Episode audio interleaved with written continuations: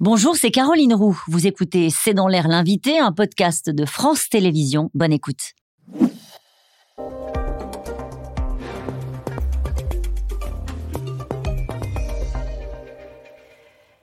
Bonsoir à toutes et à tous, bienvenue dans C'est dans l'air. Mon invité ce soir est Marc Duguin, Bonsoir. Bonsoir. Merci d'avoir accepté cette invitation. Vous êtes écrivain, réalisateur, on vous doit notamment de nombreux livres, mais on pense tous à la Chambre des officiers. Vous êtes l'auteur de Tsunami, publié chez Albin Michel, qui nous fait entrer, ni plus ni moins, dans la tête du président, d'un président que vous avez imaginé et dans les coulisses du pouvoir. Un président qui a réussi, je fais les présentations, dans la biotech, qui veut défendre une réforme pour que chacun, grâce aux nouvelles technologies, puisse établir un bilan carbone individuel. Un président qui veut réformer, on va y venir. Pourquoi avez-vous eu envie, à un moment donné, d'entrer dans la tête du président de la République? Parce que je, pense que c'est lié à, un sentiment d'anxiété générale concernant notre démocratie, en fait. Euh, et le sentiment qu'il y, y, a une forme d'essoufflement de la démocratie aujourd'hui, et que je trouvais très intéressant de, de se mettre à la place de ce personnage qui est extrêmement controversé aujourd'hui. Mmh. Euh, parce qu'il y a les institutions de la Ve République qui avaient prévu un président d'une certaine façon et qu'il a évolué et que maintenant euh, on a le sentiment qu'on a un omniprésident qui est plus vraiment président au-dessus des partis mais qui est les mains dans le cambouis et qui en même temps... Dont on attend tout, hein un président dont on attend à peu près tout. Oui, on, on attend à peu près tout. Et c'est un peu l'histoire du livre. C'est-à-dire qu'il y a 70 millions de personnes qui ont des attentes et il y a un homme l'élu, le providentiel, qui est là et qui est le réceptacle de tout ça. Et, je trouve très intéressant de, se mettre dans sa tête, parce que j'avais déjà fait pour un tueur en série, ce qui, était, ce qui n'a rien à voir, on est d'accord. Euh, mais, mais, mais j'aime cet exercice. Alors là, ça se passe sur un temps très court, c'est trois semaines trois semaines de la vice-président, qui n'a pas été élu depuis longtemps, et puis qui s'attaque vraiment à des problèmes de fond. Et, alors, là, on va y venir sur les problèmes de fond, mais quand même, en trois semaines, euh, affaires, compte offshore, drogue, pression, chantage, vie de famille qui explose en vol, vous nous faites rentrer en fait dans l'enfer de l'Élysée. Oui, dans l'enfer de, ce que c'est que d'être cet, homme qui finalement n'a plus de vie à lui. C'est-à-dire qu'il est constamment sous les projecteurs. Évidemment, il y a une meute de gens qui veulent sa peau, parce que c'est quand même le principe de la politique, ce qui explique que je n'aurais jamais pu faire de politique. et, donc, il y a cette, tension. Et, finalement, ce qui est intéressant, c'est que cette tension qui, au début, le déstabilise, devient son moteur. Et, c'est ça que je trouvais, je trouvais intéressant. Et il dit fini le. Vous écrivez, vous lui faites dire fini l'omniprésident, je veux me restreindre à n'être que la pensée et le sacré. Il peut être que la pensée et le sacré, le chef de l'État. Aujourd'hui, on attend tout de lui, y compris qu'il mette les mains dans le cambouis, et on lui reproche très régulièrement d'être euh, déconnecté, d'être euh, euh, hors sol. Ah bah, c'est un, peu le, un peu le problème du président Macron. C'est-à-dire que c'est quelqu'un de très intelligent, mais qui vient d'une caste euh, qui est l'ENA, l'inspection des finances. Il, il, a été un petit peu président quand même sur un dossier scolaire au départ, puisqu'il n'avait aucune expérience politique de terrain. Et je pense que ce qui lui a beaucoup nuit, et j'en parle dans le livre d'une autre façon, mais c'est cette déconnexion qu'il a avec le réel. C'est-à-dire, moi je vis à la campagne par exemple, et je vois qu'il n'imprime pas la campagne, parce que, parce que les problèmes des gens à la campagne, c'est pas du tout dans son, dans son esprit. D'ailleurs, vous dites souvent dans, les interviews que vous avez faites sur ce livre que ça n'est pas Emmanuel Macron, que vous êtes inspiré, mais que c'est le président d'après. Hein. vous vous déconnectez de ce qui se passe aujourd'hui dans notre réalité politique, mais en lisant le livre, on se rend compte qu'il y a quand même beaucoup plus de Macron que de Hollande ou que de Sarkozy dans votre personnage. Oui, parce qu'il y, y, a ce côté euh, président inattendu. C'est ça. En plus, en plus, ce qui est intéressant avec mon personnage, on dit toujours que les présidents, ils ont vécu toute leur vie avec l'idée d'être président. Lui, pas du tout. Lui, il a réussi. Lui, il a réussi. Et puis, sa, sa, directrice de com lui dit euh, bah, Pourquoi tu ne te présenterais pas? Et, donc, il trouve un moyen c'est là où il est assez cynique, mais assez. Moi, moi je l'aime bien quand même, ce président-là, parce qu'il a, a, un côté. Pardonnez-moi, je vous coupe, Marc Duguin, mais en tant que lectrice, du coup, à la fin du livre, on se dit est-ce qu'il aime son personnage? Parce qu'il est parfois très cynique.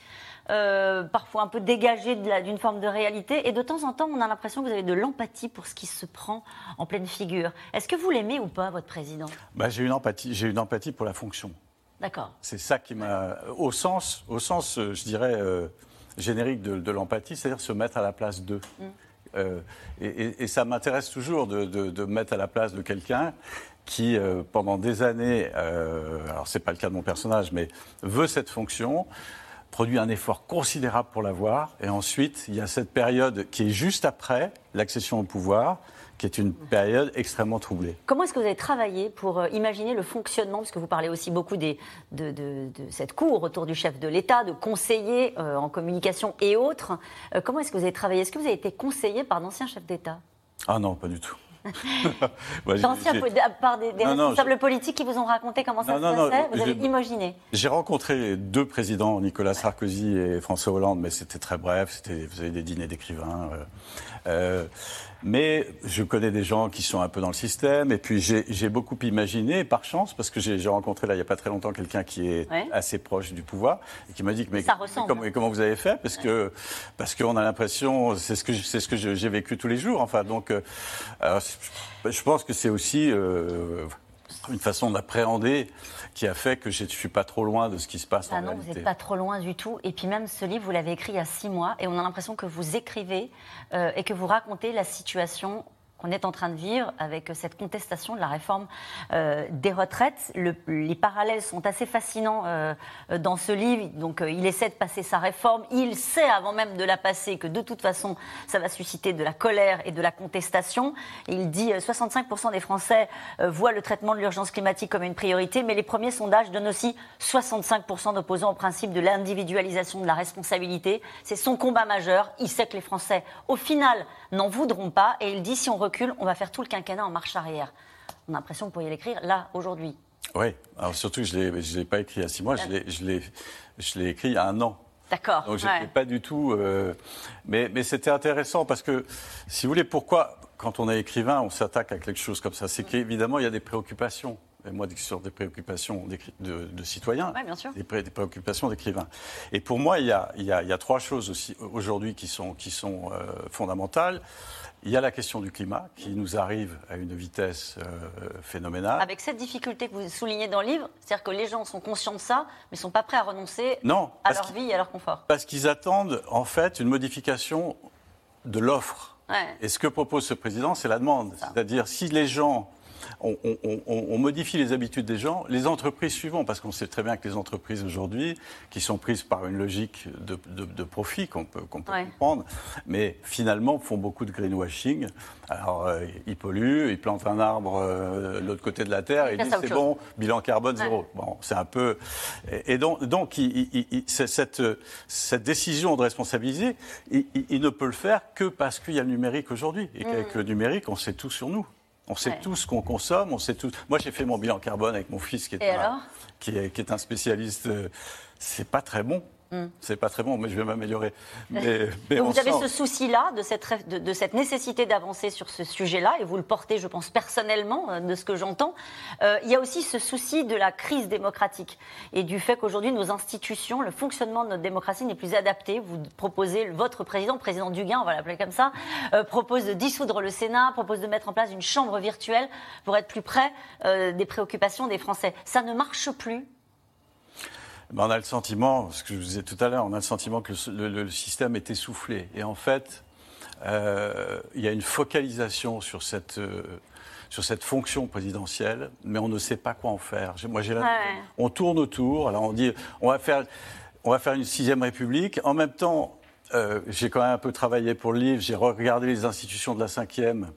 Et on se rend compte que c'était pas mal, parce qu'il y avait ce côté au-dessus des partis du président, euh, avec un Premier ministre qui prend les coups, euh, et, surtout cette idée de septennat qui était beaucoup plus longue que le quinquennat aujourd'hui, c'est que le temps politique était beaucoup plus adapté à la réflexion de long terme, et garder ce que De Gaulle avait su garder, c'est-à-dire ce côté un peu sacré. Je suis au-dessus, je suis au-dessus de la masse, je regarde loin. Le nucléaire, je le lance. Enfin, les, toutes les grandes choses qui ont été faites pendant la Ve République ont été pour beaucoup lancés, je ne sais pas que je sois particulièrement gaulliste, mais ont été lancés par le général de Gaulle.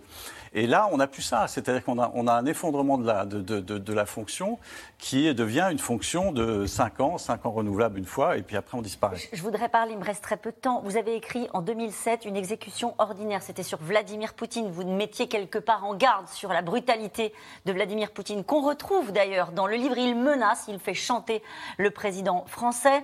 En 2017, vous avez fait une tribune vous avez dit attention, ce président sera élu sans majorité. Là, vous faites un livre il y a un an pour expliquer ce qui va se passer dans la rue. C'est quoi la suite, Marc Duguin? Non, mais vraiment. Peut-être peut un tome 2, mais j'espère que. J'espère que. C'est vrai que sur, sur, la question de, de Poutine, c'est des choses qui me tiennent le plus à cœur parce que, ayant été en Russie, étant interdit de Russie maintenant, ce qui est, je crois que je suis le seul écrivain qui n'a pas le droit d'y mettre les pieds, euh, c'est vrai que j'ai beaucoup chargé Poutine dans les papiers que j'ai pu faire, dans, dans, les journaux, dans Le Monde, dans, dans Le 1, enfin, mhm. dans différents médias. Je pense qu'on n'a pas pris la mesure de ce qu'était le personnage, c'est-à-dire, en fait, Totorina, le patron de la mafia euh, de Corleone, enfin l'équivalent, qui a la bombe atomique. C'est ça qu'on a, a découvert le 24 février. Et, on vient de découvrir. il y a un an. Euh, est-ce que vous pensez qu'une intelligence artificielle pourrait écrire un livre, Marc Duguin? Bah, si elle veut écrire les miens, euh, je prendrai un peu de vacances. Allez, merci à vous d'avoir été mon invité. Tsunami, publié aux éditions Albin Michel, c'est passionnant et on y est au cœur du pouvoir et dans la tête euh, du président du Gain. Je vais l'appeler comme ça. Et on va se retrouver dans un instant avec les experts de C'est dans justement pour évoquer euh, l'intelligence artificielle. Faut-il mettre le développement de l'IA sur pause? À tout de suite. Merci d'avoir écouté C'est dans l'air. Comme vous le savez, vous pouvez désormais écouter l'intégrale, mais aussi l'invité ou vos questions à nos experts. Tous ces podcasts sont disponibles gratuitement sur toutes les plateformes de streaming audio. Et pour le replay vidéo, c'est sur France.tv, bien évidemment. À bientôt.